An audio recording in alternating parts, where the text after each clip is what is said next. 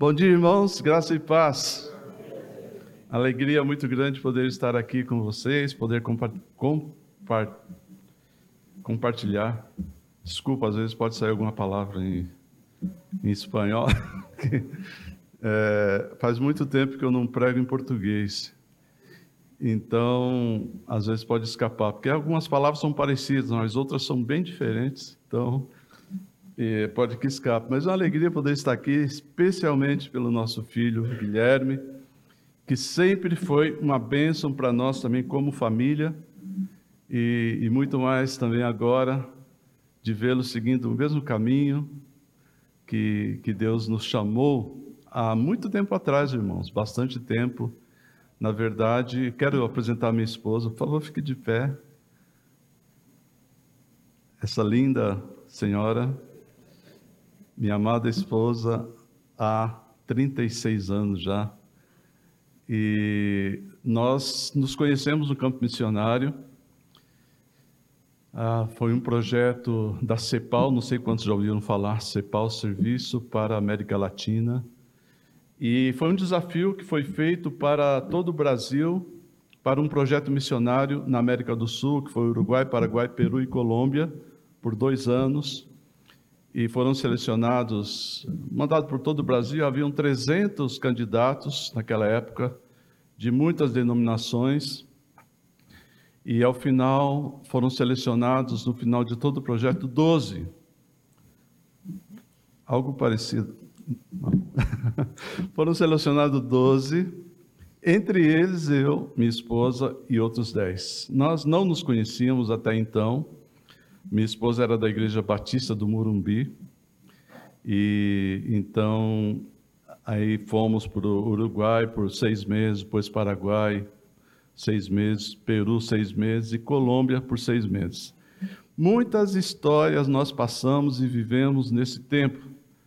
Ah, não tínhamos nenhuma formação teológica, tínhamos somente a formação da escola dominical, que já é muita coisa. E entre nós havia outras denominações que nem, nem isso tinham, irmãos. E como nós tivemos experiências lindas com Deus, de ver a glória, de ver o poder de Deus se manifestando através de vidas tão incapazes e segue até hoje. Depois desse período, nós voltamos ao Brasil em 1986, nos casamos em 87 e ainda na lua de mel fomos para o Centro Evangélico de Missões em Viçosa, Minas Gerais, por dois anos. Retornamos a São Paulo e em 1990 eu comecei a fazer o JMC, que é o, a, Seminário Presbiteriano em São Paulo. Em 94 me formei. Em 95 fomos para a Espanha, onde estivemos por 12 anos. Nossos filhos, nosso filho maior tinha 6 anos, o, o, o, Gustavo, que é o do meio, 5, e o Gui tinha um aninho. e lá estivemos por 12 anos, tivemos experiências tremendas, lindas com Deus, e muitas lutas, muitas coisas eh, se passaram. Depois fomos convidados para ir trabalhar nos Estados Unidos na evangelização de latinos americanos na Geórgia por quatro anos. Lá nossos filhos também se formaram na high school. Retornamos ao Brasil para que eles pudessem fazer a universidade. E aí estivemos por um período, se formaram, se independizaram. E eu e minha esposa fomos convidados para ir, através da APMT, da missão nossa da Igreja Presbiteriana, que é a Agência Presbiteriana de Missões Transculturais, fomos para a Bolívia por um chamado macedônico que era passa Bolívia e ajuda-nos, porque a nossa igreja estava simplesmente na UTI lá depois de 40 anos de investimento missionário, nossa igreja está na UTI. Agora já saiu da UTI e está em respiração forte, mas continua e devemos continuar lá por mais algum tempo. E aqui estamos, viemos para fazer um tratamento médico. É, nós é, temos convênio da Unimed e a Unimed aqui em Sorocaba é tremendo, é uma bênção, né? E aqui estamos fazendo um montão de tratamento. Sabe como é que é? Depois que passa dos 25, né? É um problema sério. e, e, devemos retornar à Bolívia no próximo mês, até o final do mês ou começo do mês que vem. E assim que é uma alegria. Nós tivemos muitas experiências preciosas nesse período. E, e a minha especialidade, irmãos, eu não sou profundo é, no sentido da palavra, não sou um mestre, porque nesses quase 40 anos era mais evangelização, ensino básico, discipulado, mas isso me fez crescer tremendamente e ajudar também a despertar para o trabalho é, de evangelização, é, eu gosto de preparar os folhetos que nós evangelizamos. E hoje eu quero falar sobre algo que é, me, me desafiou tremendamente. Eu não sei vocês, irmãos, mas eu comecei a descobrir coisas que me ajudaram tremendamente a ter uma expectativa a respeito do reino de Deus.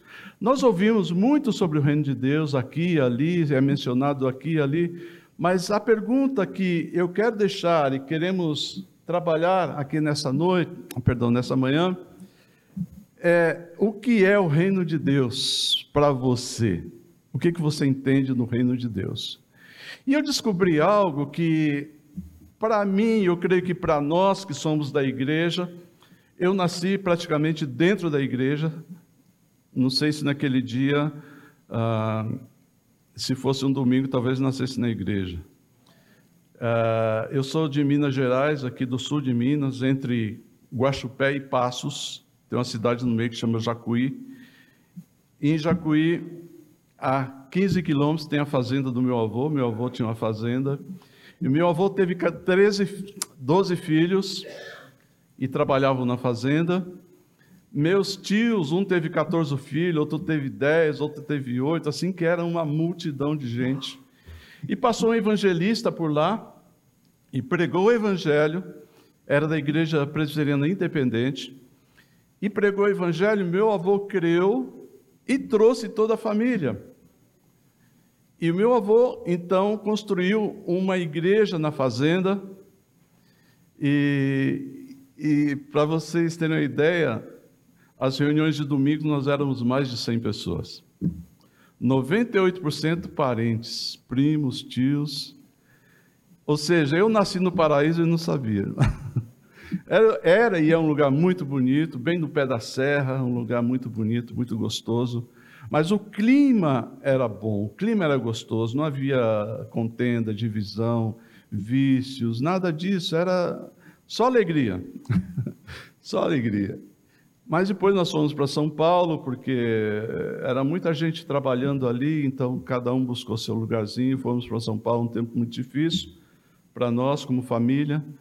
Mas eu me apartei, separei do Evangelho por um tempo, mas voltei aos 21 anos, depois de uma experiência dura, difícil, uma prova, é, onde eu tive um acidente de carro e estava separado de Deus, ainda tinha os princípios no coração, mas aquele acidente foi para mim a prova mais impressionante e o divisor de águas na minha vida, onde o meu carro, um caminhão basculante, bateu nele às nove da noite, mais ou menos, e eu acordei depois de quatro, cinco horas num lugar totalmente branco. Quando eu abri os olhos, pensei, será o céu? vi alguns, algumas pessoas andando de branco por ali, serão anjos. Mas veio também a mesma pergunta: do jeito que eu estava andando, não creio que seria bem o céu. Aí eu perguntei, eles falaram: não, você teve um acidente e já fazem cinco horas que você está aqui, estava desacordado. E então eu olhei, se estava faltando alguma coisa, os braços, as pernas, a cabeça, estava tudo bem. Só tinha um pequeno rascunho, como se disse, arranhão na cabeça, nada sério. E naquela mesma noite, à uma da manhã, fomos aonde estava o carro. A polícia me levou E quando eu cheguei, vi meu carro debaixo de um caminhão, literalmente. E, e, muitos curiosos ali em volta e falando, nossa, e estava do, justo do lado do motorista, afundado quase na outra porta. Alguém falou, nossa, esse motorista morreu, não pode ter sobrevivido. Aí eu falei, não, era eu. Falei, você, inteiro desse jeito, não teve nada, é um milagre. Irmãos, três pessoas falaram a mesma coisa. E o último falou assim: Olha, levante a mão para os céus, porque foi um milagre. Naquele momento, Deus falou ao meu coração e falou: Estou te dando mais uma oportunidade. Pegue com toda a sua força e vá em frente, porque da próxima. Não é bom fazer esse sinalzinho, não, né, irmão? Ah, a partir daquela data, isso foi em 1 de dezembro de 1981. Alguns aqui nem tinham nascido ainda, né? A partir de então, eu voltei para a igreja, comecei a trabalhar na igreja. No ano seguinte, eu fui líder dos jovens na igreja presbiteriana de Santo Amaro, São Paulo. Ah, depois fui diácono da igreja, presbítero da igreja. Aí fomos para esse, esse projeto missionário quando voltei, eu fui seminari, uh, evangelista e, e missionário. Depois me formei pastor missionário. E até hoje, irmãos, para a glória do Senhor Jesus. É e foi um milagre de Deus na minha vida. E não me arrependo por nenhum momento, nenhum minuto, de ver a graça de Deus eh, nos abençoando. Mas eu falei sobre um texto, queridos, que eu quero que a gente reflita nele um momento. E é um texto que você sabe de memória. Você sabe de memória. Não é João 3,16. um texto que você talvez aprendeu quando era criança ainda. E que é a oração do Pai Nosso. Todos sabemos, na é verdade? E, e, tem muitos que eu passei muito tempo para saber onde é que estava a oração do Pai Nosso na Bíblia, né? Porque a gente sabia a oração do Pai Nosso, mas nem sabia onde estava. E tem pessoas que nem sabem onde está até hoje a oração do Pai Nosso. E para pregar sobre a oração do Pai Nosso, nós precisamos. Eu estou fazendo isso lá na Bolívia e já foram dois meses pregando sobre a oração do Pai Nosso. Cada domingo um texto, mas eu não quero falar sobre a oração do Pai Nosso, mas de uma das expressões da oração do Pai Nosso, que é, e eu quero que você pense verdadeiramente no seu coração o que significa essa expressão dentro da oração do Pai Nosso, o que é que Jesus queria ensinar para nós sobre essa expressão que diz: venha o quê? teu reino, que mais? Seja feita tua vontade aqui na terra como nos céus. Venha o teu reino, seja feita a tua vontade aqui na terra como nos céus. Irmãos, o que que isso diz para você? Vocês vão concordar comigo que nós fizemos e, e essa oração muitas, muitas, muitas vezes. Na minha época, quando era jovem ainda, essa oração era conhecida como a oração dominical. É conhecida ainda, né? Vamos fazer a oração dominical. Pai nosso que está E ou no começo de uma reunião, ou no final de uma reunião, se faz a oração dominical. E a gente faz tão automaticamente que não pensamos, na verdade, o que estamos falando. E não sei se tem algum católico aqui, mas os católicos usaram isso como é, uma reza. E na Espanha, quando nós trabalhamos lá, nós tivemos muitas experiências, e obviamente é um país católico, fortemente católico. E não sei quantos sabem, mas a Espanha é um país não alcançado. Porque há menos de 1% da população que são cristãos evangélicos.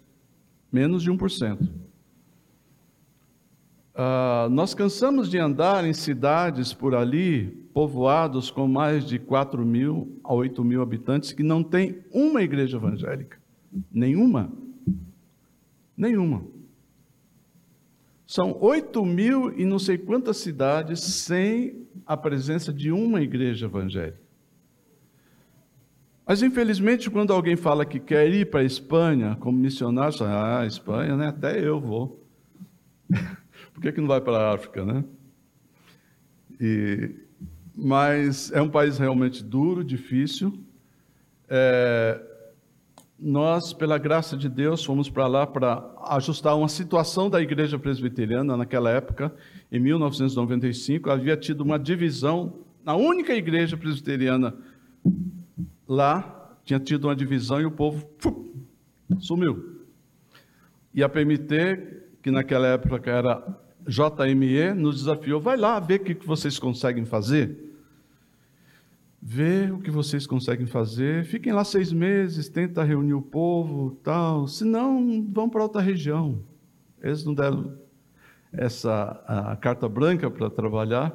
E nós fomos, os cinco, para a cidade de Huelva, que fica no sul, fica Andalucia, no sul de, da Espanha, fica a 60 quilômetros de Portugal, do sul de Portugal, e um trabalho muito difícil.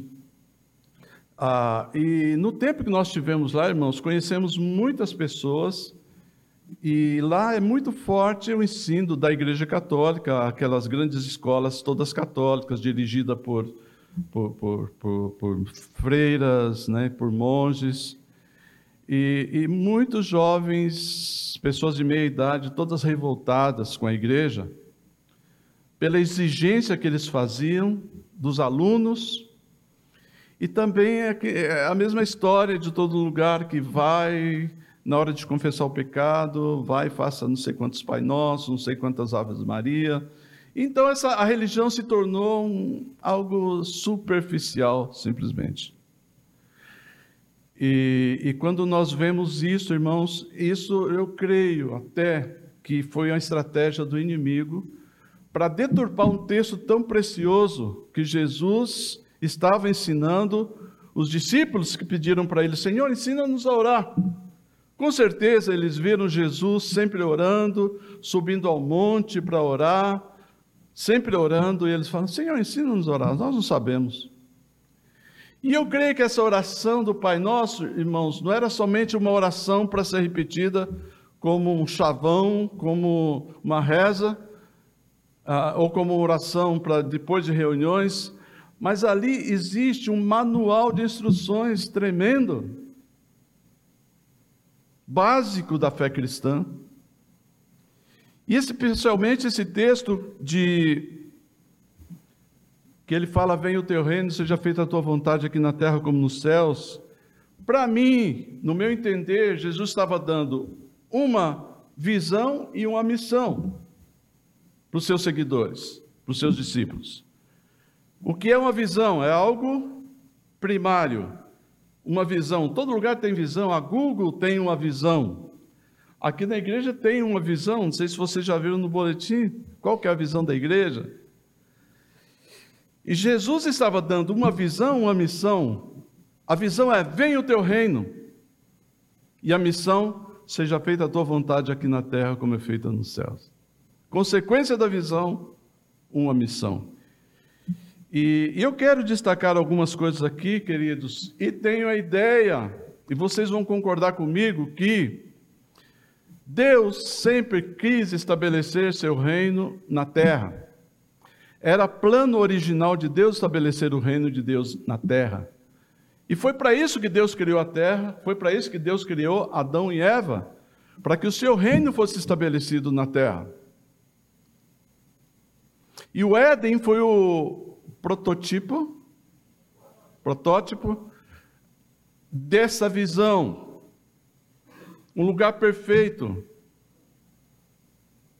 E Adão e Eva seriam os administradores do reino naquele momento, para que o reino fosse espalhado por toda a terra.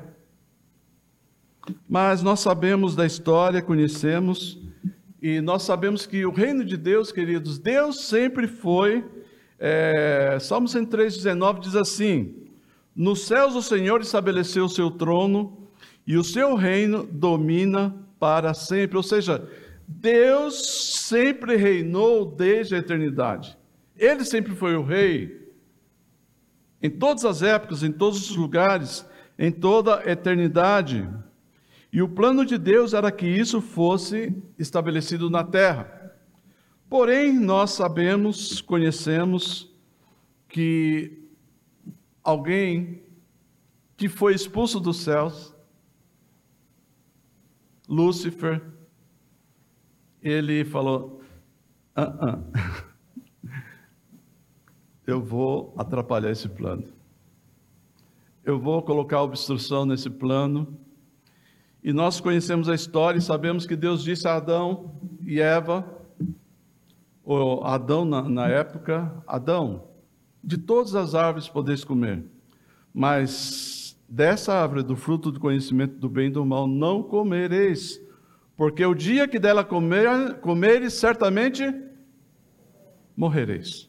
Certamente, seguro, com toda certeza vão morrer porque aquilo significava desobediência. Desobediência a Deus, desobediência ao Senhor, desobediência ao governo. E nós sabemos, conhecemos a história, não vamos aprofundar muito, que Satanás foi justamente ali para poder enganar a Eva e, consequentemente, Adão. E o que aconteceu? Pecaram. E aquele reino, então, nós podemos chamar o primeiro tópico de o reino perdido. É, o reino foi implantado, mas por interferência de Satanás, que roubou o coração de Adão e Eva através do engano e da mentira, e enganou nossos primeiros pais e o reino se perdeu. Há um paralelismo aí, porque Satanás, o que aconteceu? Ele ele, ele foi contra Deus, ele trabalhou contra Deus, ele se revoltou contra Deus e trouxe parte dos anjos também contra Deus. E então, é, Deus o expulsou do céu, certo? Ele foi expulso dos céus. E aqui, Adão e Eva, quando pecaram e vieram todas as consequências desse pecado, consequências terríveis que nós vemos em Gênesis capítulo 6, as consequências que Deus chegou a dizer: Me arrependo de ter criado o homem. E vieram as consequências por meio de Noé e o dilúvio, que foi então o primeiro juízo de Deus contra a humanidade. Por causa de quê? Por causa do pecado. Irmãos, eu estou falando tudo isso e quero trazer uma reflexão no sentido de que nós temos que pensar nisso. Nós temos que, eu creio e todos que conhecemos a palavra de Deus cremos que Deus tem um propósito do começo ao final. Deus tem um propósito de Gênesis Apocalipse. Tudo é uma história, tudo há um propósito. E só um parênteses aqui muito interessante, que quando nós chegamos na Bolívia, alugamos nosso apartamento e, e ali nós conhecemos o, o Roberto e a Nilda, são os donos do apartamento, e alugamos o apartamento. E o Roberto é Nicei, mas é, é, é boliviano, muito católico, muito católico. E a primeira coisa que ele diz: Olha, eu sou católico apostólico romano. Ou seja, vá sabendo disso. E eu me apresentei como pastor, como missionário. E o Roberto foi muito gente boa com a gente, conosco, porque quando alugamos seu apartamento, lá a gente consegue alugar apartamento mobiliado, especialmente em Cochabamba, porque há várias universidades ali de odontologia, de medicina, e muitos brasileiros que vão para lá, então alugam um apartamento mobiliado, e nós fomos para lá. E, e, eu fiz o seguinte desafio para o Roberto: Roberto, é, você quer estudar a Bíblia? Eu vou, em três lições, te explicar a Bíblia inteira. E depois você diz o que, que você quer fazer, se quer continuar ou não. Então, contei toda essa história para ele. Falei sobre o reino, falei sobre a queda, e cheguei até Apocalipse, mostrando o que nós vamos ver aqui em seguida. E ele ficou assim espantado. Falei, nunca tinha ouvido falar sobre isso. Nunca. Nunca alguém me explicou a Bíblia como você me explicou nesses três dias. Eu quero continuar. E para resumir a história, já fazem quase cinco anos que ele foi o primeiro e a esposa, os primeiros convertidos na Bolívia. E se tornaram nossos melhores amigos, que nos orientaram, que muito mais que donos do nosso apartamento, fizeram amigos e irmãos na fé conhecendo a palavra de Deus. Louvado seja Deus. Irmãos, isso me mostrou que muitas vezes nós, ah, eu já vi, fiquei assim abismado, pessoas que vão falar de Jesus, ou na praça, ou em algum lugar, e falam assim: oh, você quer aceitar Jesus como seu Salvador? E a pessoa sai, eu aceitar Jesus? Como que dizendo? Por quê? Né? Mas como tem uma tradição já, falo, sim, claro, quero aceitar Jesus. Não sabe nem por que está aceitando Jesus, né? Por que está aceitando Jesus? Mas aceita, claro, nunca vou rejeitar, né? Nunca rejeitei, muitos falam assim, nunca rejeitei, sempre aceitei Jesus. Mas quando a gente estuda a palavra de Deus com a pessoa, e explica o, o, a, o porquê de tudo, por que Jesus teve, teve que vir ao mundo, é diferente. É diferente. Há um entendimento, obviamente que não se aceita por entendimento, não é por raciocínio, mas faz sentido. Faz sentido. Então nós vemos aqui, queridos, que foi o reino perdido, o reino dado ao homem, mas o homem perdeu, preferiu obedecer ao inimigo, preferiu obedecer a outro senhor. E Jesus disse: A quem obedeceis, esse é o seu senhor. Eles obedeceram a Satanás e Satanás se tornou o senhor do reino da terra, o senhor deste mundo. Porque Adão e Eva deram a chave do reino para Satanás e ele se tornou o Senhor. E, consequentemente, Adão e Eva foram expulsos do reino e as consequências vieram. Mas a história não terminou aí. Eu não sei se tem algum horário por aí, por favor, me avise. Nós temos aqui o reino recuperado. Como foi esse reino recuperado?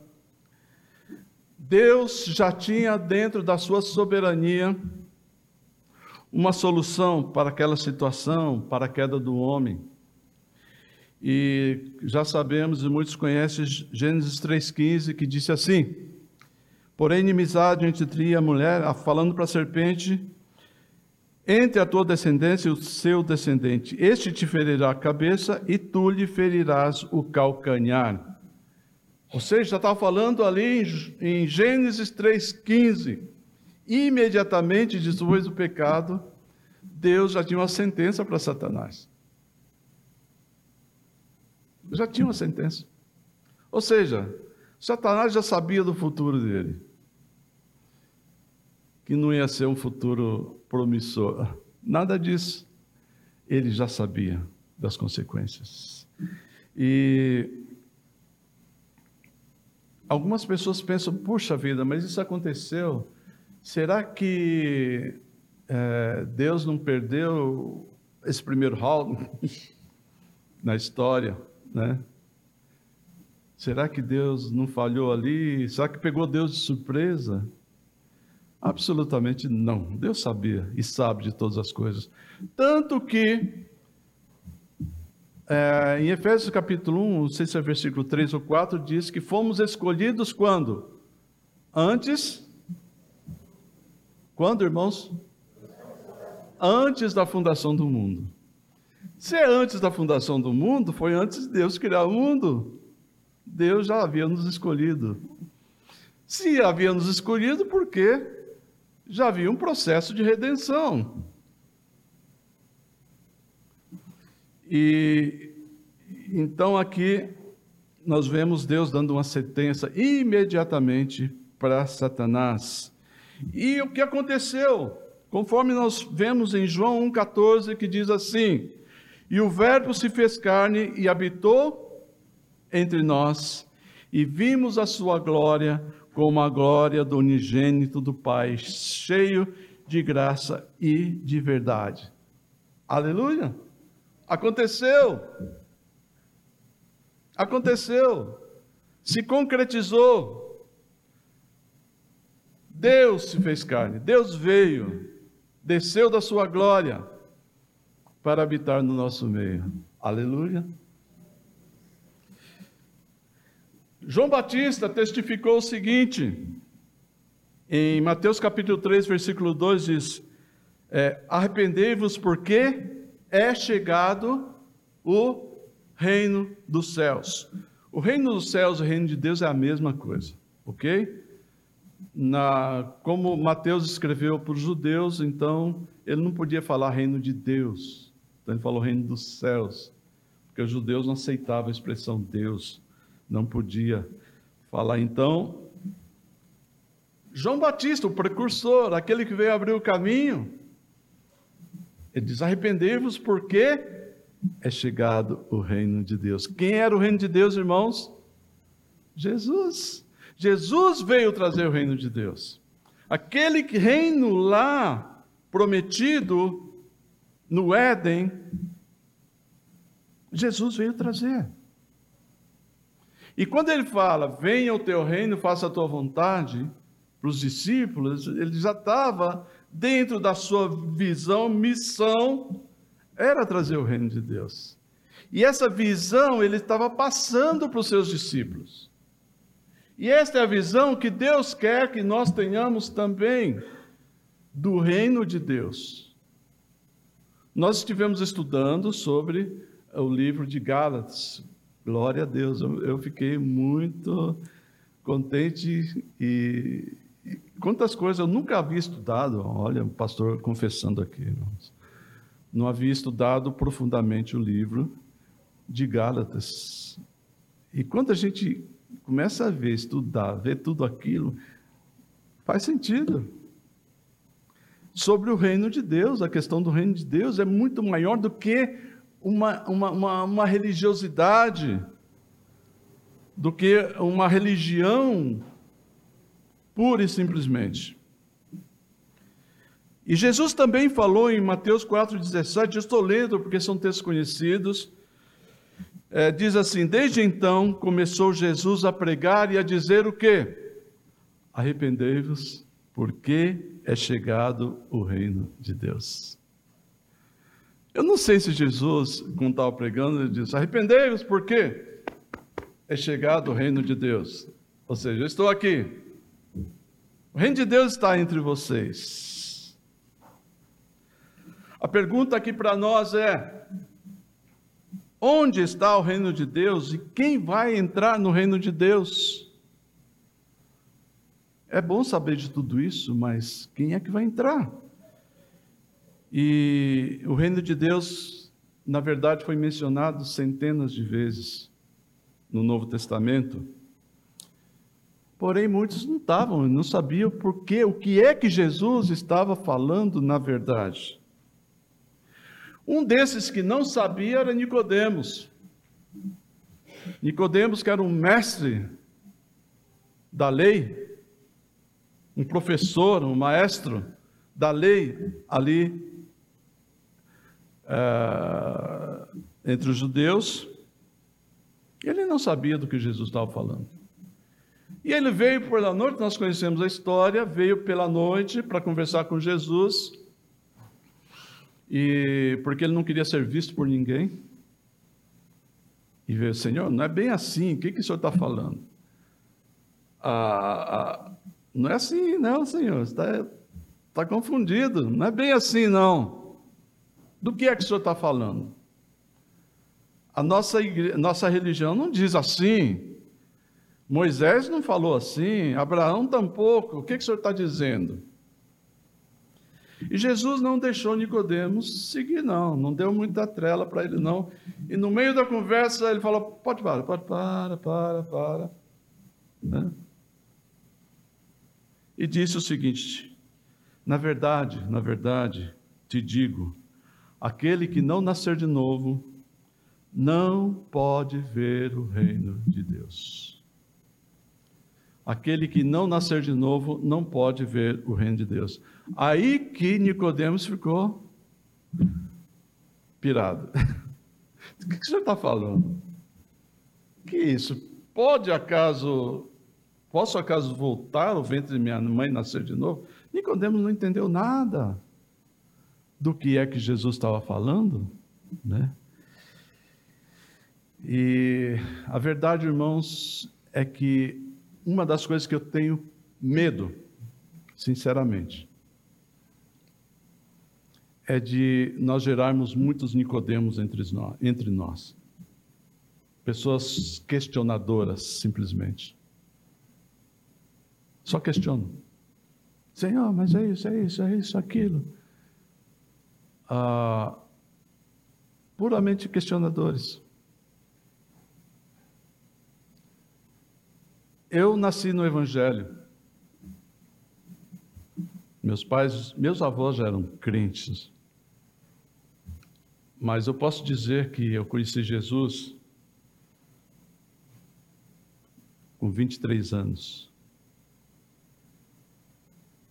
onde eu vi o novo nascimento, através de uma situação difícil. Ali eu conheci Jesus, verdadeiramente. Até então eu conhecia uma religião, queridos. Dali eu conheci a religião. E a minha religião era presbiteriana.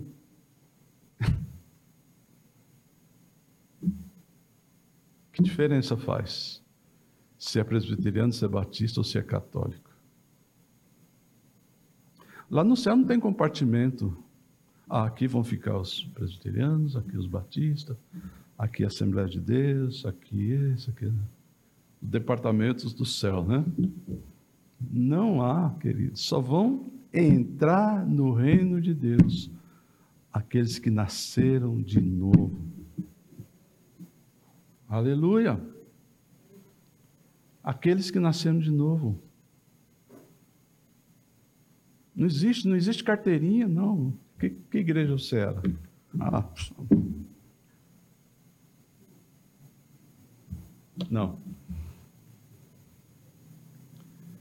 Porque quando nascemos de novo, automaticamente o nosso nome está escrito no livro da vida e do Cordeiro. Aleluia.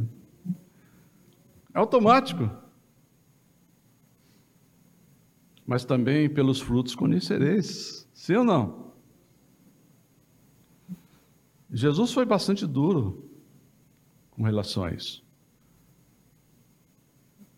Teve um momento que ele falou assim: Olha, naquele dia muitos dirão: Em teu nome eu fiz isso, em teu nome eu fiz aquilo, em teu nome eu fui na igreja, em teu nome. Ah. Ele falou: Como disse em espanhol, lo siento, meu irmão, nunca, nunca te conheci. Não te conosco.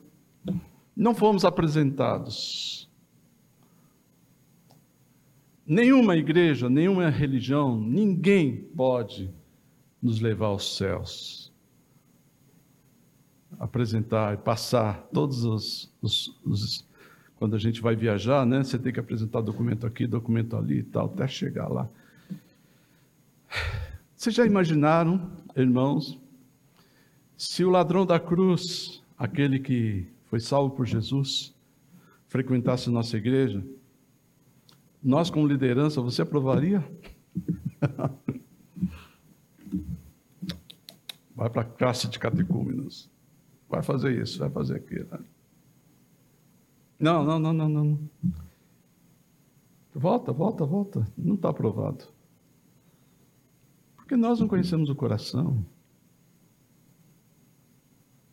Isso é para nós, meus queridos, e devemos estar perguntando todo o tempo se realmente nós tivemos uma experiência com Deus verdadeira, de conversão autêntica, genuína, ou nós nos acostumamos em frequentar a igreja e nos tornamos religiosos e acostumamos fazer a vida dos outros impossíveis. Como disse Jesus, não entre e não deixe os outros entrar. Acontece muito. E nós devemos estar refletindo, pedindo, Deus. Por isso que a palavra que diz, Jesus falou e João Batista também falou: arrependei-vos. Esse arrependimento é conversão. Não é continuar no pecado e vou ali, dou aquela confessada e, e sigo para frente, né? Confessei, bom, já estou limpo de novo, até próximo pecado. Não, mas é, é uma renovação constante, é um crescimento, é um desenvolvimento, é para frente. É, Jesus respondeu quando lhe perguntaram sobre o reino, Nicodemos, e Jesus falou que o reino de Deus não vem com aparência exterior. E no mesmo versículo diz: o reino de Deus está dentro de vós. Por isso, o novo nascimento. Por isso, o novo nascimento. Porque está dentro de nós. É como se Deus dissesse o seguinte: agora o reino está sob meus cuidados. Por isso que ele escolheu, por isso que ele escolhe, por isso que Jesus veio ao mundo para salvar. Por isso que o reino de Deus é, é não é para todos, é para os que creem, é para os filhos. E a oração do Pai Nosso começa dizendo assim: Pai, Jesus ensinando, ele falou: Pai, meu Pai que está no céu, santificado seja o seu nome. Foi assim? Não. Não. Pai, Pai, não Deus nosso, Pai nosso que está nos céus.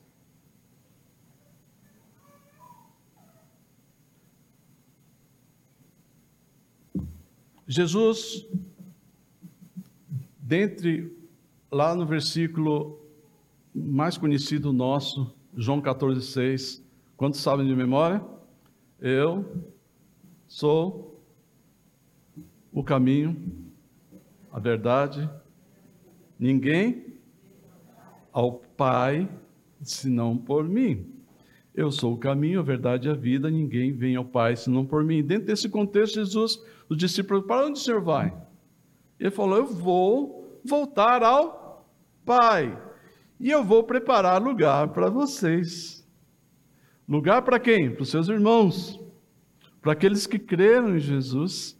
Vou preparar lugar para vocês. E quando eu preparar lugar, eu voltarei e os levarei comigo, para que onde eu estou, vós outros também estejam. Glória a Deus. Aleluia. É o lugar da família, é o lugar daqueles que creem em Jesus. E eu, irmãos, às vezes eu fico preocupado, porque nós não levamos muito a sério isso, infelizmente. Jesus levou muito a sério, ele entregou uma missão para os seus discípulos. E essa missão foi: venha o teu reino, faça a tua vontade aqui na terra como é feita nos céus. Como é que a vontade de Deus vai ser feita aqui na terra? Através de mim e de você. Nós fazemos parte do reino de Deus. Nós somos cidadãos do reino de Deus. Aleluia cidadãos do reino de Deus. E nós, como cidadãos do reino de Deus, estamos espalhados por aqui, por Sorocaba. Não só por Sorocaba, mas por todo o Brasil, por toda a América, Europa e por todo o mundo. E por isso que Jesus entregou uma missão que está em Mateus 24, 14, que diz o seguinte: E este evangelho do reino, evangelho do reino, será pregado em todo o mundo em testemunho a todas as nações, e então virá o fim. Quando virá o fim? Isso está falando depois daqueles sinais anteriormente, onde haverá guerras, etc, tal, tal. Ele segue. Este evangelho do reino será pregado para ter. E então virá o fim. O que vai selar, o que vai dar o, o, o martelo de Deus vai dar definitivamente quando o evangelho for pregado em todas as nações, para testemunhos das nações, então virá o fim. E alguém fala: por que, que você está? Porque vem, vem para cá, irmão. Por que, que você está na Bolívia? Por que, que você está entre os indígenas? Por que, que você está. Meu Deus, isso é ordem, é mandamento. E está me dizendo: se eles não escutarem, não virá o fim. E por que, que não veio o fim até agora? Porque não escutaram do Evangelho. Então nós devemos, irmãos, como povo de Deus, como igreja do Senhor Jesus, ter essa ênfase de que o Evangelho vá até lá, a outras nações, porque se não for, não virá o fim. Parece que nós gostamos muito desse mundo, dessa terra, né? Amamos essa terra. E não queremos que Jesus. Irmãos, eu não sei quantos são convertidos há, há mais tempo, mas na minha época, quando eu me converti, nós escutávamos pelo menos uma vez por semana nos cultos hinos falando sobre a volta de Jesus. Hinos como Cristo vem, não é hino, não, isso é um cântico, né? Cristo vem me buscar, para o céu me levará. O Cordeiro prometido voltará. Quem conhece? Os que têm mais de 50.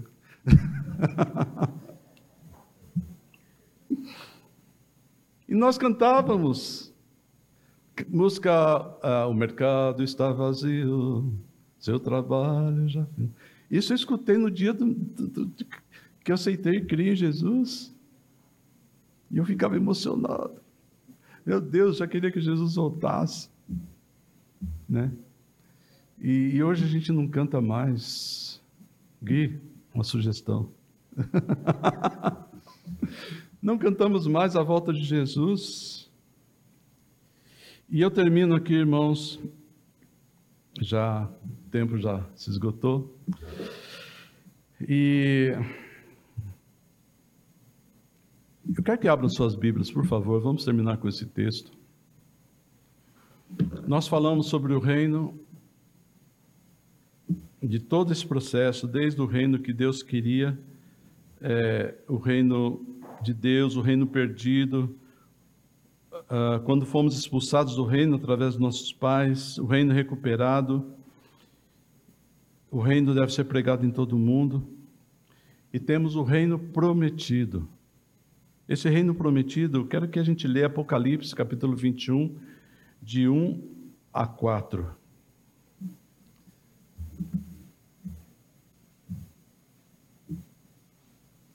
Na versão revista atualizada, não sei quantos tem, aqui não temos aqui, Apocalipse 21, de 1 a 4. Eu vou ler, diz assim: Na casa de meu pai, perdão, é, vi apóstolo João falando, o que que João está falando assim? Vi, vi, ou seja, já está preparado, ok?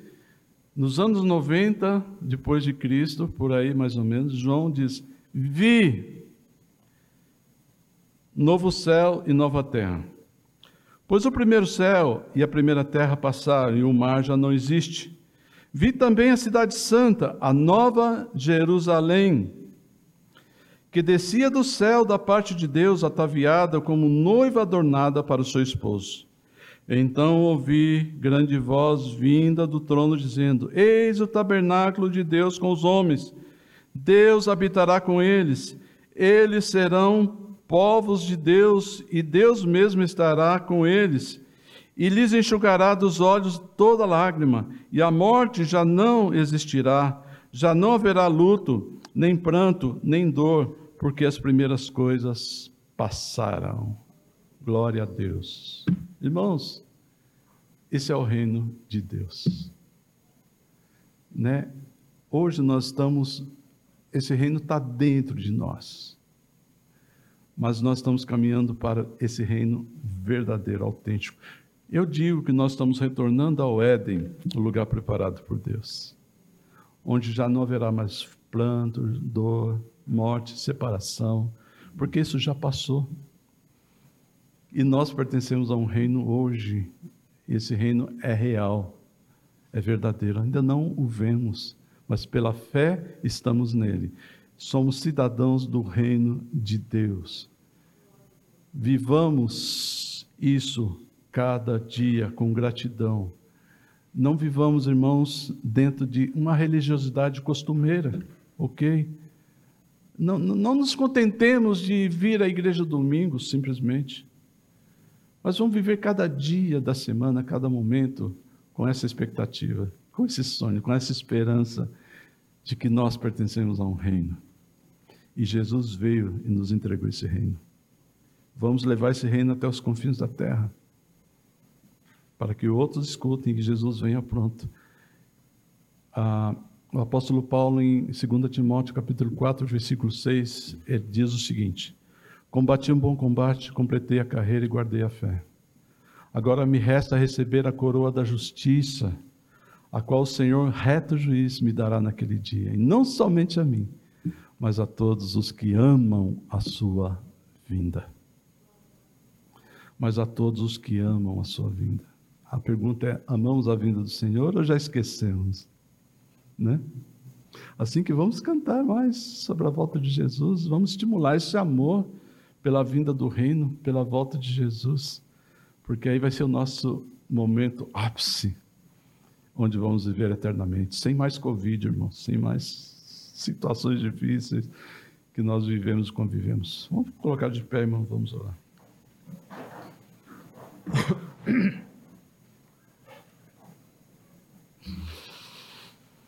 Senhor, obrigado, Pai,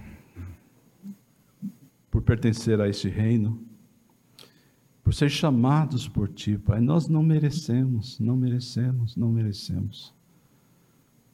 Obrigado pela maravilhosa graça do Senhor que nos alcançou. Não há um mérito nenhum em nós, porque somos pecadores. Nossa essência é pecaminosa. Mas o Senhor, aprove ao Senhor nos chamar e nós queremos ser eternamente gratos por pertencer a esse reino. E queremos dizer, e o que Jesus nos ensinou e disse: Venha o teu reino, faça a tua vontade aqui na terra, como é feita nos céus. Queremos, oh Pai, que isso aconteça. Que a tua vontade seja feita aqui na terra, através de nossas vidas, através eh, do nosso dia a dia, aonde estivermos que a tua vontade seja feita através de nossas vidas e as pessoas te conheçam através de nós. Glorificado seja o teu nome. Obrigado por essa palavra. Ajuda-nos, ó Pai, a colocá-la bem forte, bem guardada e vivida por nós cada dia. Para a tua honra e glória é que eu te agradeço e te peço. Receba a bênção.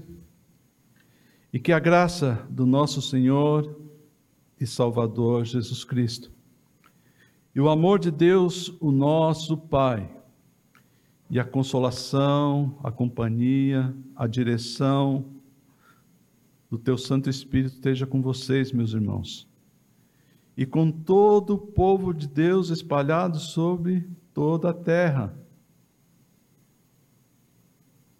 desde agora e para sempre. Amém. Amém.